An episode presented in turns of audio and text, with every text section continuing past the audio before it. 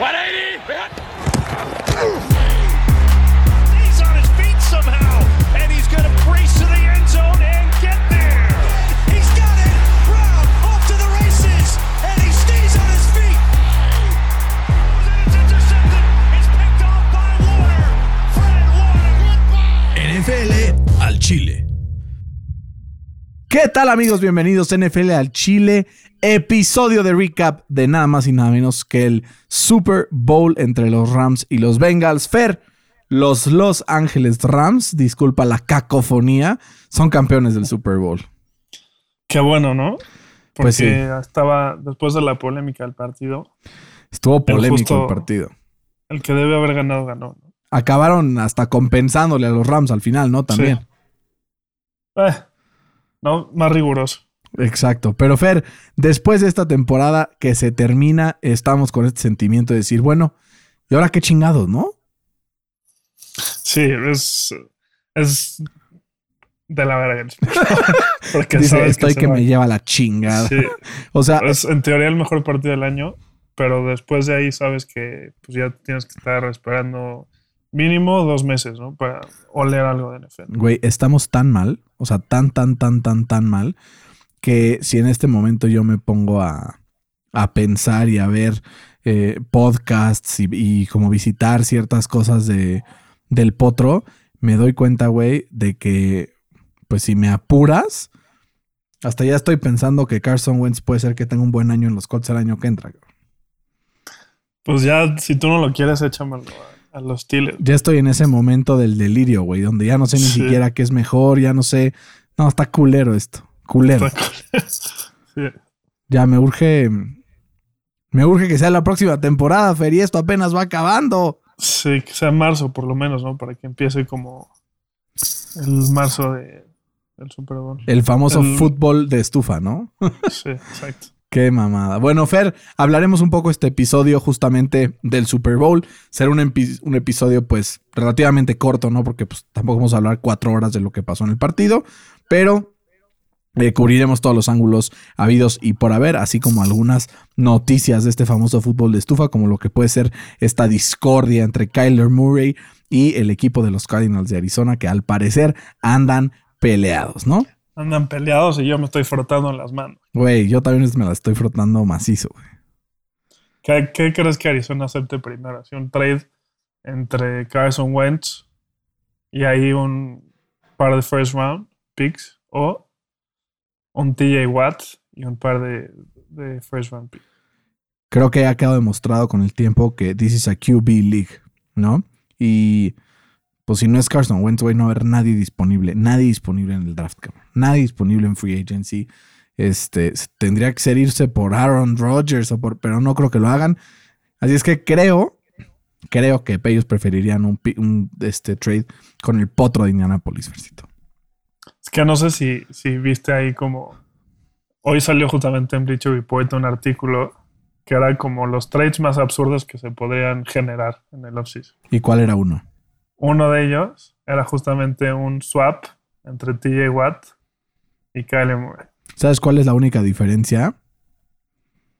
¿Cuál? que no creo que se dé, pero ni de cerca, por esta, o sea, esta precisa, este preciso, pues, este, nugget y este preciso dato curioso, que Kyler Murray tiene ahorita en este momento con el equipo de los Cardinals eh, un contrato al cual le queda un año más el fifth round option y que en total tiene 11 millones de dead cap. Si hablamos de TJ Watt, entonces te acuerdas que hace un año firmó un deal de 112 millones de dólares con 80 garantizados, lo cual 28 anuales. sería prácticamente imposible moverlo, güey. Pues no, porque tienen buen cap space los, los, los Cardinals. O sea, sí, pero me refiero a que si tradean a este güey, el dead cap que se quedaría en, en Pittsburgh sería de 72 millones de dólares. güey. De 72, no, güey. 72 a lo largo de tres años. Exacto. 31, año- 31 millones este año, 27 el próximo, 28 el próximo. Pues sí, pero si le pagas 5 millones al Kyler. Pero es que no le puedes pagar 5 millones, porque si lo tradeas, te va a decir renuévame, si no, no. Pues sí. O sea, yo la veo en, en chino. Creo que A ver, creo que Kyle se va a quedar donde está al final. Este, estas peleitas luego pasan porque los jugadores quieren más dinero, quieren renovar. Ya sabes cómo se ponen tus compadres, ¿no? Tus compadres. Este, pero sí, este, eso fue lo que eh, eh, aconteció este par de días. Fer, hablemos ahora sí eh, del Super Bowl, un par de cosas que destacar. ¿Qué sentiste al ver campeón a alguien como Andrew Whitworth, a alguien como Aaron Donald siendo entrevistado al final del partido? En lágrimas, Llorando, así, güey, berreando, diciendo esto, o sea, es lo único que me faltaba. This is what it's all about.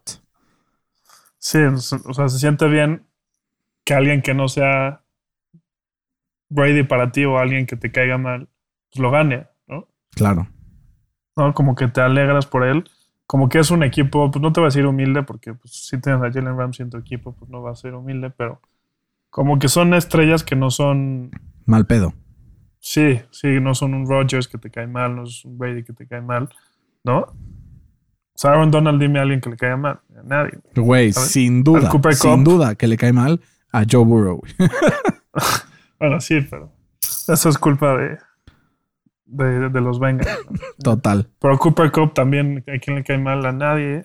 Stafford, dime a quién le va a caer mal, güey. De hecho, eh, o sea, luego ves que sacan como la audiencia del Super Bowl. Sí.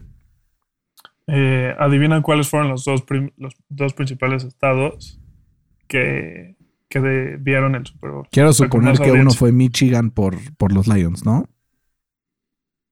Uno fue, o sea, justamente Cincinnati. Y el otro fue, sí, Detroit. Pues sí, total. Sí, Qué mamada, ¿no? sí. Matthew Stafford Fair, después de haber eh, tenido una temporada con los Lions, pues complicada, ¿no? Con lesiones, con otros temas ahí también este, duros, llega, cambia de contexto, se cambia de, de equipo, de división y rapidísimamente logra obtener un título de NFL, algo que ya estaba buscando desde hace muchos años y que también nos demuestra pues, que el contexto importa mucho más de lo que muchos creen en la NFL. Totalmente. Y además, eh, no solamente en el Super Bowl fue clutch, ¿no? O sea, creo que nos cayó la boca a varios, incluyéndome a mí. O sea, porque Stafford fue clutch toda la temporada. Eh, de hecho, fue el segundo, o sea, el segundo con, con mayor eh, game winning drives en, en la postemporada. Fue el, el, el QBR eh, más alto en la NFL en el cuarto cuarto. Y eh, tuvo unos números de 14 pases de touchdowns contra cero intercepciones en el cuarto cuarto toda la temporada. Qué loco, ¿no? Sí, Es una mamada, güey. O sea, es que al final empiezas a ver y dices como, y al final, como que es común empezar a ver este tipo de, de equipos que empiezan a, a juntar estas fichitas, pero que al final son fichitas que si no trabajan juntos, y como lo hemos visto, ¿no? Han habido estos intentos de super teams en el pasado eh, que no funcionan. Este es el caso en el que trabajaron juntos bajo una misma visión y a pesar de las pendejadas de su head coach en el Super. Bowl, porque, a ver, Sean McVay tuvo un año espectacular, tuvo game, plan, game plans buenísimos, pero se lesionó del Beckham en el Super Bowl y se le acabaron las respuestas. güey. sí, se le acaban las respuestas porque no, no tenía cómo estirar el campo, ¿no? O sea, vimos cómo querían correr la bola una tras otra vez y no podían avanzar ni una yarda. Qué ridículo, ¿no? Era impresionante. O sea, ¿no? que al final hayan corrido 23 veces, eh, que hayan sumado 43 yardas, de las cuales como 20 fueron entre Cooper Cup, un rush, y, y Matthew Stafford, otro rush. Pero, Que además ese rush de Cooper Cup, qué importante fue, ¿no? total. Cuarta y uno, game on the line. Game on the line, güey, en su propio territorio, se la dan, corre por fuera del tackle o una bloqueada espectacular entre el tackle y el tight end y al final logran convertir la oportunidad. Eh, fue un momento que también le quedó grande a algunos jugadores, ¿no? Sobre todo el parte, aparte de los Rams. Dijimos, era importante ver eh, cómo aparecen estos, estas piezas complementarias, ¿no? Ante la lesión de Higby, como lo era Kendall Blanton, como lo era eh, Ben Schronek, eh, Bryson Hopkins. Y pues nadie de esos apareció en ningún momento. De no ser por Cooper Cup ese último drive o por Odell Beckham al inicio del partido. Creo que este partido eh, se estaba inclinando un poco más por el equipo de los Bengals, que fuera de ese pase profundo de 75 yardas a T. Higgins, pues no generaron mucho No en ofensiva, güey. Sí, justo, o sea, justo te pones, pones a ver los, los stats de, de Burrow, por ejemplo. No, tuvo 263 yardas en el partido, pero si le quitas ese, esa jugada de 75 yardas a, a T. Higgins que debió de haberse ido para atrás, porque fue un flagrante offensive pass interference. Pero flagrante, güey. Flagrante. Apenas pudo pasar para, a ver cuántos 263 menos 75. O sea, ¿cuántas pasó? 180, güey, 190 yardas. 190. Y si le quitas las yardas de sack, pues peor tantito. Sí. No, entonces tuvo un, un partido mediocre. Que sí hay que darle crédito a Joe Burrow porque, o sea, lo saquearon más de 70 veces en la temporada.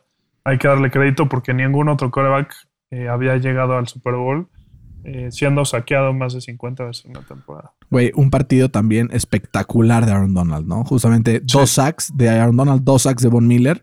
Eh, entre los dos, seis QB hits durante el partido. Saquearon a Joe Burrow siete veces. Esto está empatado para el récord en un solo partido para un coreback en el Super Bowl. Eh, brutal lo que hizo la defensa de los Rams, que al final rescató del, del pantano al equipo de los Rams, que estaban ahí ya. Eh, ¿Te acuerdas? Estamos haciendo corajes, güey. Decíamos, qué manera de arruinar los, árbitros del partido con esa eh, face mask tremenda que no marcaron en contra de andaban. Andábamos agüitados, ¿no? Sí. Y, y no precisamente porque ganaron los Bengals, al contrario, qué chingón si hubieran ganado los Bengals también, me caen muy bien. Pero, güey, al final, pues era algo, que estaba. la- Sí, y estaba dictaminado al final por, pues, por los árbitros, que no está nada cagado, ¿no? Sí, no, hay cagado.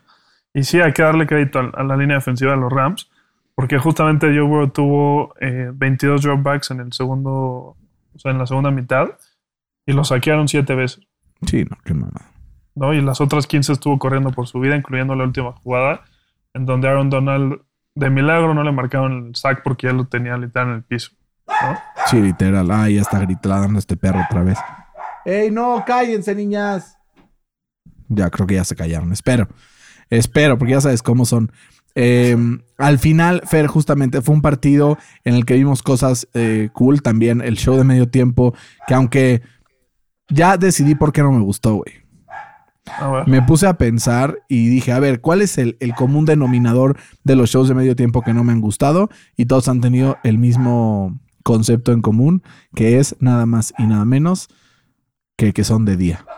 Justamente, o sea, lo que he visto eh, que tienen en común es eso, que al final de cuentas eh, son los shows que son de día. Entonces creo que eso fue que le faltaron luces, le faltó espectáculo, le faltó esta parte y por eso creo que a mí no me encantó, fuera de que fue un buen show, ¿no?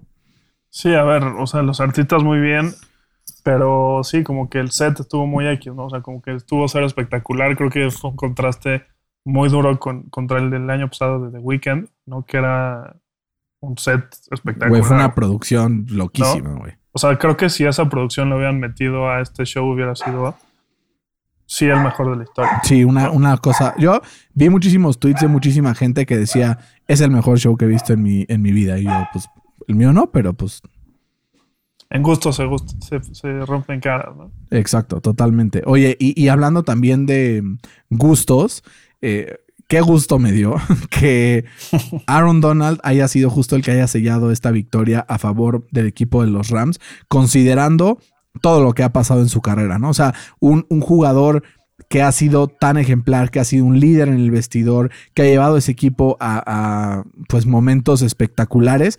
Y justamente en este, este game winning pressure de Aaron Donald, eh, según NFL Next Gen Stats, en esa jugada, solo por esa jugada, aumentó 20% de probabilidades de ganar para el equipo de los Rams. güey. La jugada más determinante en porcentaje de victoria, el swing más grande en todo el partido.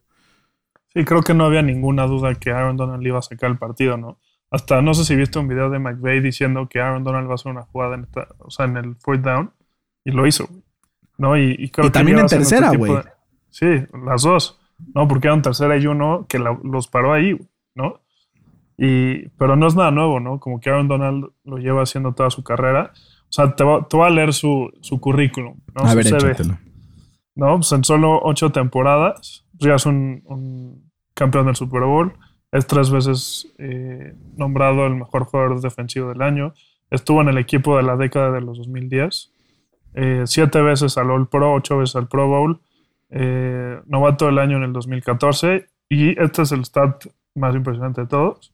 Solo se ha perdido dos, dos juegos y ninguno de esos dos juegos fue por, por lesión.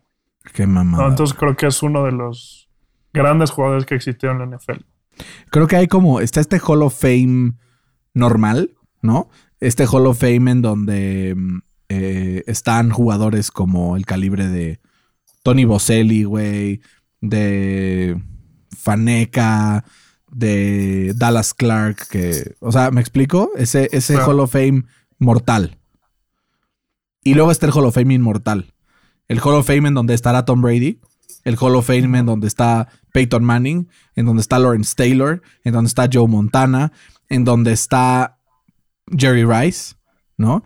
En ese Hall of Fame. Sanders. En ese Hall of Fame es el que va a estar Aaron Donald el día en el que decida retirarse de las canchas.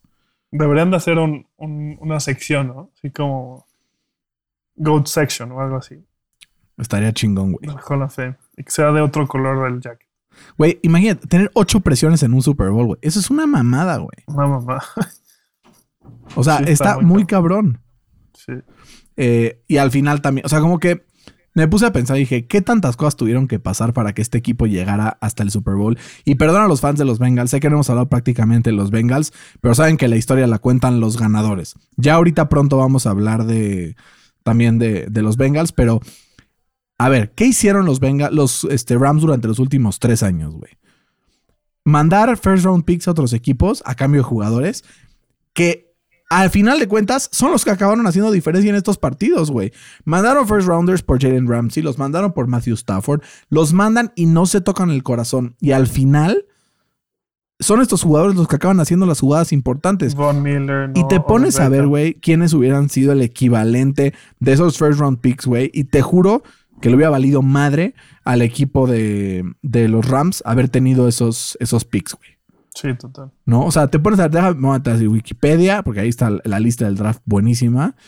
2021 NFL Draft. En el 2021, el draft, los Rams habían acabado eh, la temporada metiéndose justamente a los playoffs y técnicamente, ¿no? O sea, porque es, es en, en el deber ser, le hubiera tocado escoger nada más y nada menos que en el pick número 25, güey. Este fue uno de los picks que eh, cambiaron con los Jaguars por eh, Jalen Ramsey. ¿Crees que ahorita los Rams dicen, puta madre, güey? Con ese pick número 25 hubiéramos agarrado a Travis Etienne, cabrón. Puta Sí, sí. madre. O sea, entonces te hace replantear muchas cosas, porque llevamos años hablando de que la forma de construir a los equipos es a través del draft. Y tal vez los Rams están encontrando una fórmula que les está funcionando. Ahora, a ver qué pasa de cara al futuro, cuando todos esos eh, cap space y todo esté a reventar porque no están drafteando en rondas iniciales. La clave, pegarle a value picks en rondas intermedias, ¿no? Que han sido muy buenos en hacer eso. Muy, güey. Muy. O sea, jugadores como eh, John Johnson, jugadores como eh, Darius Williams, como Taylor Rapp. O sea, le han pegado, güey. Casi como otros, otros equipos de esos, este, que de repente escuchamos por ahí, ¿no? Que ya te las sábanas. Sí. Este, Fer, hablando justamente ahora sí de una de las historias más espectaculares de no solamente el Super Bowl, sino de la temporada. Creo que podemos hablar del MVP de este Super Bowl, que para mí estuvo muy cerrado entre el Aaron Donald, pero Cooper Cup, güey. Cooper Cup eh, tuvo una corrida para 7 yardas. Eh, estuvo a una yarda de llegar a las 100 yardas totales en el partido. Desgraciadamente no llegó. Eh, pero en cuanto Matthew Stafford recibió la señal de decir, güey, ¿a qué estamos jugando? No intentes buscar estos receptores secundarios. Aunque haya doble cobertura, lánzala con huevos y este cabrón la va a agarrar. El partido se transformó y los Rams se encaminaron a la victoria. Entonces Cooper Cup, Sí. clave para este partido, ¿no? Clave, ¿no? Y no sé si viste un, un pase eh, que era creo que tercera y diez o algo así, que el Stafford está volteando por un lado y se la echa a, Cooper Cup viendo como para otro lado, que si esa jugada lo hubiera hecho Mahomes, hubieran dicho que es la mejor jugada en la historia del Super Bowl. Yo escuché, escuché varias, en varios tweets que era la mejor jugada de la historia del Super Bowl. Porque, o sea, literal lo puso en un window muy tight, ¿no? Sin ver. Estuvo, estuvo impresionante ese pase. Pero sí hay que darle crédito a Cooper Cup, que, sea, toda la temporada fue una, una bestia, güey, ¿no? O sea, si, si te pones a ver sus números, tuvo 178 atrapadas para dos- 2.425 yardas, que es el primer receptor en la historia en cruzar las 2.000 yardas eh, por recepción, y 22 touchdowns, ¿no? Este, y se convirtió en el tercer jugador en la historia eh, de la NFL en tener 2.000 yardas from scrimmage y 20 touchdowns en una temporada. Eh, los otros fueron Emmitt Smith eh, y Terrell Davis. Y justamente cuando hicieron esos, o sea, esos dos jugadores, cuando lograron esa marca, sus equipos ganaron el Super Bowl. Se quedó este. Se quedó sin playoffs este Jonathan Taylor. Y si no hubiera llegado a esa marca también, se echó 18 touchdowns y dos, más de 2.000 yards from scrimmage. Pero ni modo, Carson Wentz decidió otherwise. Puta madre, cabrón, sigo traumado con esa mamada. Este, pero sí, güey, qué, qué maravilla. Que además nadie se la esperaba, ¿no? O sea, de la nada. Güey, Cooper Cup lo que tiene es que siempre ha sido muy sólido. Si te pones a ver sus, sus números de temporadas anteriores y te das cuenta que la temporada pasada casi le pega a las mil yardas, pero se perdió dos partidos. Una temporada anterior, 1100 y solo jugó 14. Y después dos temporadas iniciales tampoco estuvo tan grave, pero, güey, bajita la mano este cabrón ya lleva 40 touchdowns en su, en su carrera, güey. Sí. ¿no? Y, y esta magia, güey, que encontró con Matthew Stafford confirma lo que ya sabíamos, ¿no? Cuando Stafford ve a un, a un receptor que le agarra confianza, güey, de ahí no se, no se mueve, güey. O sea, las dos temporadas de receptores más impresionantes de la historia han sido con, con Matthew Stafford en los controles, güey, irónicamente. Sí, literal. No, y Matthew Stafford también. O sea, mucha gente, hoy lo está escuchando un podcast y lo estaban todavía ninguneando. Decían que overrated, güey, que a la chingada Matthew Stafford se dedicó esta temporada. Fuera de un- unos tres partidos que tuvo que no estuvieron nada bien, eh, que forzó un par de balones profundos y que al final no terminaron en, en- en nada bueno, sino en una intercepción. O sea, este cabrón tuvo una temporada con 4.800 yardas este, en temporada regular, con casi 70% de pases completos, con 41 touchdowns. O sea, llegando de Detroit y fue algo espectacular porque llevó a su equipo al final con sus manos, eh, güey. No, no lo cargaron en ningún momento. Sí, con no. sus manos, güey. Ganó cada uno de los tres partidos que ganaron los Rams en estos playoffs. Fue de la mano de Mateo Stafford. Sí, le ganó más bien dos partidos al, al McVay, ¿no? Sí, literal, el de Tampa el, también el casi de Tampa, güey. Ese pase a Cooper Cup profundo. Puta. Sí. Y este último drive, güey, también tiene un valor 15 espectacular. jugadas. ¿Eh? Imagínate que el último drive para ganar el Super Bowl es de 15 jugadas. Sí, no, una mamada. ¿No? Qué locura. ¿Sabes qué me, me agüitó un poquito, güey? ¿Qué? Que eh, Matthew Stafford, si te pones a revisar así de que su, su regular season stats en, en toda su carrera, te das cuenta que tiene 4.995 yardas, güey. Estuvo a un pasecito, güey, un pasecito de romper esa marca, güey. O sea, estuvo muy cabrón. Y sabes que está muy cabrón, que tuvo esta temporada en los partidos que, que tuvo de playoffs, 1100 yardas solamente en, en los partidos de playoffs. O sea, güey, este cabrón jugó su mejor eh, juego en el momento en el que lo tenía que jugar, que era justo lo que todo el mundo le critica, que decía, este güey pierde a la hora de la hora, que no sé qué, neta, qué pedo. Y al final llegó y la armó y ganó y cayó. Qué bueno, ¿no? Sí, ya tocaba. Me da gusto por ahí. Oye, mi pregunta, Fer, siguiente es: ¿Quién es el Matthew Stafford de la próxima temporada? Pues al que vimos esta, ¿no?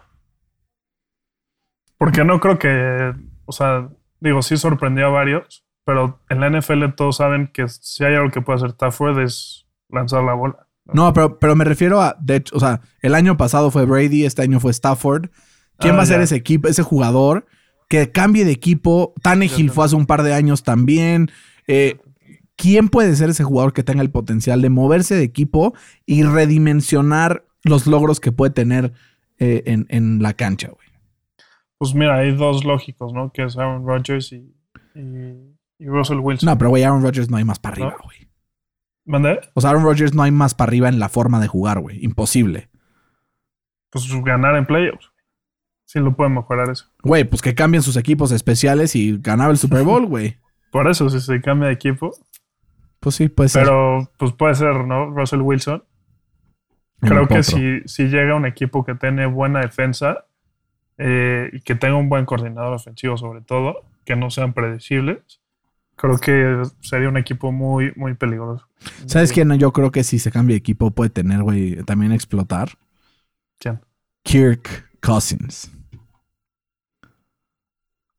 ¿Lo quieres para el potro? Mejor que Wentz, sí. Pues yo veo ahí un copy-paste. Detestaría, así, güey, si me dices, escoge así, el, último eh, eh, que te gustaría en la vida, sin duda, güey, sería Jimmy Garoppolo. No, güey, a mí sí me gustaría. Sería un refrito de este año, güey. Ya prefiero tener a Wentz otra vez.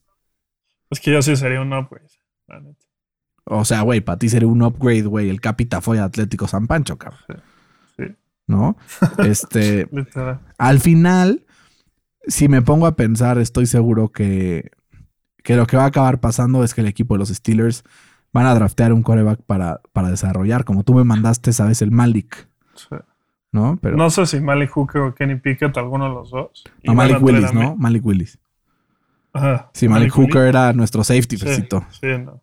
Malik Willis y, Kenny Pickett. O sea, yo bueno, más bien, oh. Este, y creo que van a traer a un, Teddy Bridgewater o a un Mitch Trubisky, ¿no? Que, lo puedan mentorear, por así decirlo, un año. Eh, y sí, yo creo que este año es de, transición, lamentablemente, si no llega Aaron Rodgers o Russell Wilson. Sí, justo. O sea, al final, como que la liga es un go big or go home al final, ¿no? O sea, como que si tu intento es Russell Wilson, es Aaron Rodgers, es pero si no, lo consigues, si no lo consigues, no te puedes quedar tampoco quieto, ¿no? Entonces, es mejor echar tiros al, dartboard. En una de esas, uno de estos corebacks que estás mencionando, Kenny Pickett, considerando que ya está acostumbrado a jugar en Pittsburgh, ¿no? Este. Pues, güey, chance uno de esos pega, Pickett, Pickett tiene el floor más alto de todos, pero creo que Willis tiene el ceiling más alto de todos. ¿Y te acuerdas quién tenía el ceiling más alto en el draft donde el primer pick fue Baker Mayfield? Sí. Josh fucking Allen, güey. Y dijeron, este güey tiene, tiene un floor bajísimo. ¿Eh? Que el primero en explotar en ese draft fue Lamar Jackson. Sí, pero yo que el que entrando al draft, los que decían que tenía el ceiling más alto, creo que era Josh Allen, güey. Por lo que podía hacer con el brazo, güey. Que al final, pues el passing game es lo que domina esta liga, ¿no? Sí. Este, buenazo. Ya estaremos centrando al análisis del draft pronto. No te voy a decir que en este momento, porque pues es, esto muy temprano. Vamos a tomarnos unas semanas para, para um, entrar en este tema al máximo, para estar analizando. Estaremos también hablando, obviamente, de la agencia libre, ¿no? Pero ahora, Fer, qué bonito que ganaron los Rams. Un aplauso, ¿no? Andrew Whitworth después de su speech, cuando ganó el Man of the Year, güey, qué chingón. Vamos a ver el otro lado de la moneda, güey.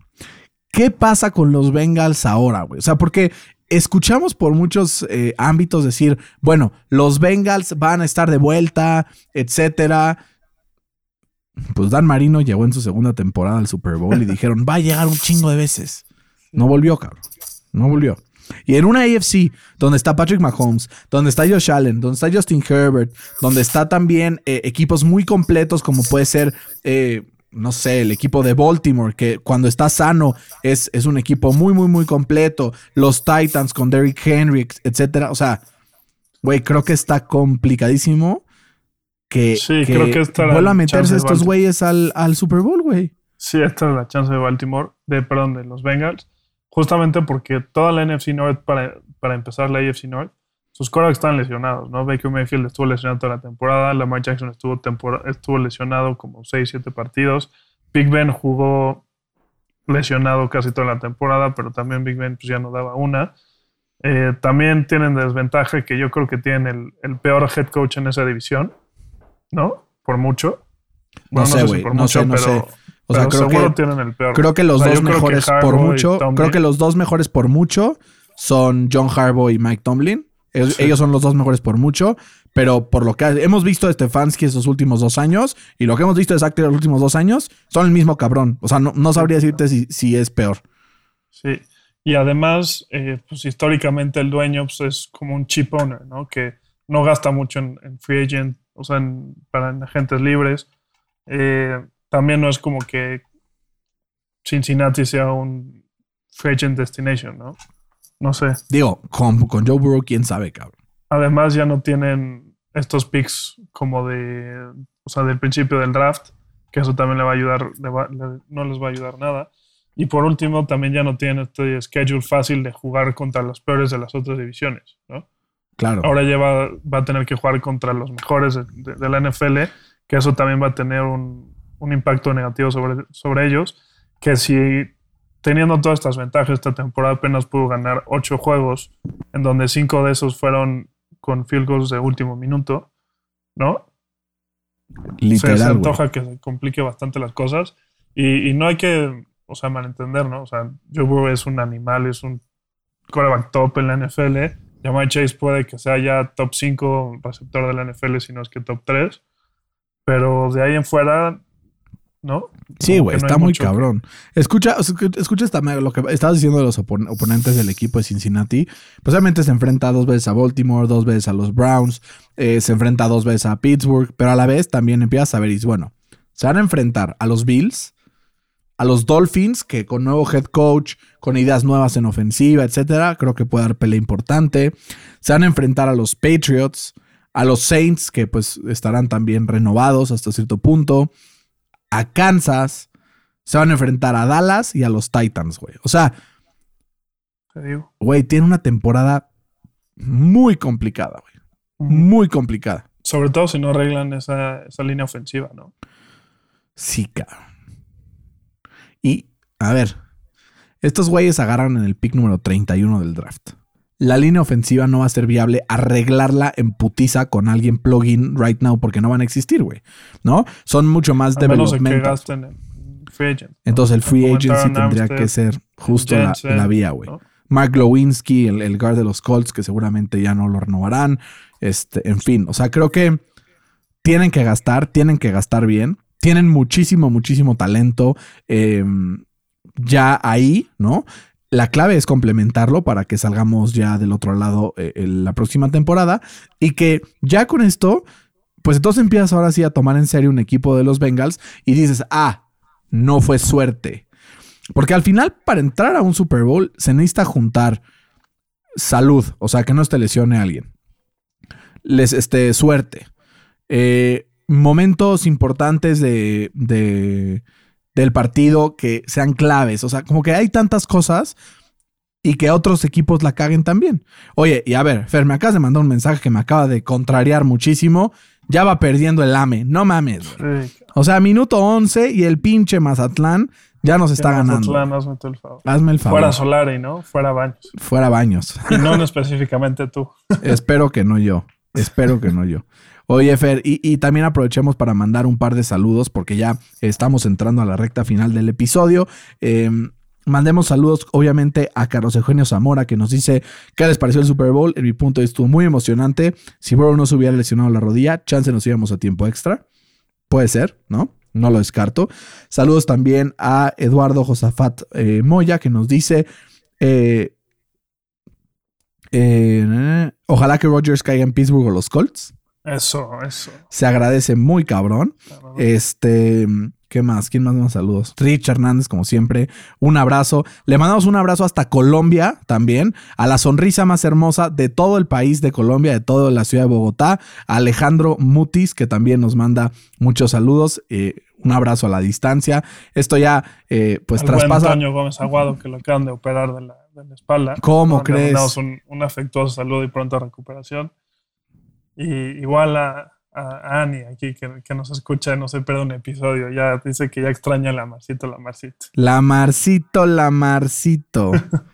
Oye, eh, y ya rápidamente acá llegar aquí una notificación que dice muchas personas cercanas a Tom Brady en Boston creen que no está terminada su carrera en la NFL y que seguramente volverá. No lo sé, Rick. Mm. No lo sé, Rick. ¿Lo- Espero ¿Lo que ya no. en los Colts? Justo hoy alguien me lo dijo. ¿Quién me dijo? Güey, va a llegar a los Colts. Ayer, ayer me lo dijeron. Y le dije, güey, antes muerto, cabrón. No, ¿cómo? Me lo dijo, eh, me lo dijo este Eduardo Ampudia, que es, es hermano de un muy amigo mío que se llama Ernesto, que le mando un abrazo. Este, nos encontramos ahí lavándonos las manos en, en este, en un evento que tuvimos. Y me dice, güey, imagínate que Brady fuera a los Colts. Y yo, verga. Creo que preferiría no, güey. No, sí, güey. O sea, te pasaría lo mismo que, que le pasó a mis Lakers con LeBron. A mí me cagaba LeBron. Pero llegó a mis Lakers y... puta, Pero no, LeBron llevó a los Lakers y seguía en su prime, güey. No es cierto. Llegó a los 34 años. 34, este güey tiene 35. 14 más, güey. O quién sabe cuántos más. Por eso, pero en la, N- en la NBA... O sea, necesitas más como la agilidad, güey. ¿No? No sé si me explico. Pues sí, sí, eso sí tienes un punto. Pero no sé, güey. No, no, no me gustaría, güey. ¿Te acuerdas cómo lo abucharon en el estadio de los Colts, güey? Sería rarísimo Sí. verlo ahí, güey. Sí estaría muy raro, güey. Verlo de azul. Fer, mojémonos un poquito con predicciones de corebacks de la próxima temporada. Ya después lo haremos más en profundidad. Te voy a decir un coreback, tú me dices el equipo, ¿va? Aaron Rodgers. Green Bay. Se queda. Ay, Diosito santo. Yo creo que se queda también. Russell Wilson. Se va ¿A a dónde? los acereros. Pittsburgh. Yo creo que va a estar en Filadelfia, güey. Carson Wentz. Se queda. Tampa. James Winston. Eh, pues sí, Saints. Ok. Acereros. Jimmy Garoppolo. Uf. Está duro, Jimmy. Es que no se puede quedar, güey. Washington Commanders. Me gusta. Sí, no, podría ser, estaría sabroso, Sí, güey. A Washington sí le podríamos enjaretar a Wentz también, güey. sí. Siento. Bueno, Fer, se nos acabó el permiso, como dirían Te nuestros faltó, papás. te faltó Deshaun Watson. En el, el- la cárcel del condado 14. güey. Del condado. Ojalá. ¿no? No, no sé, güey. La neta, no sé. No tengo idea, güey. No, no sé si vaya a jugar. Prefiero no, no suponer nada. Pues y sí. Kyler se queda, ¿no? Kyler se queda, sí. Buenas. Pues Fer, esto fue todo el día de hoy en NFL al Chile. Como siempre, es un honor compartir micrófonos contigo. Igualmente, Brian, un abrazo. Estaremos en contacto, así es que escríbanos en nuestras redes sociales. Estaremos también eh, grabando algunos episodios durante esta off-season para que estén ahí al pendiente.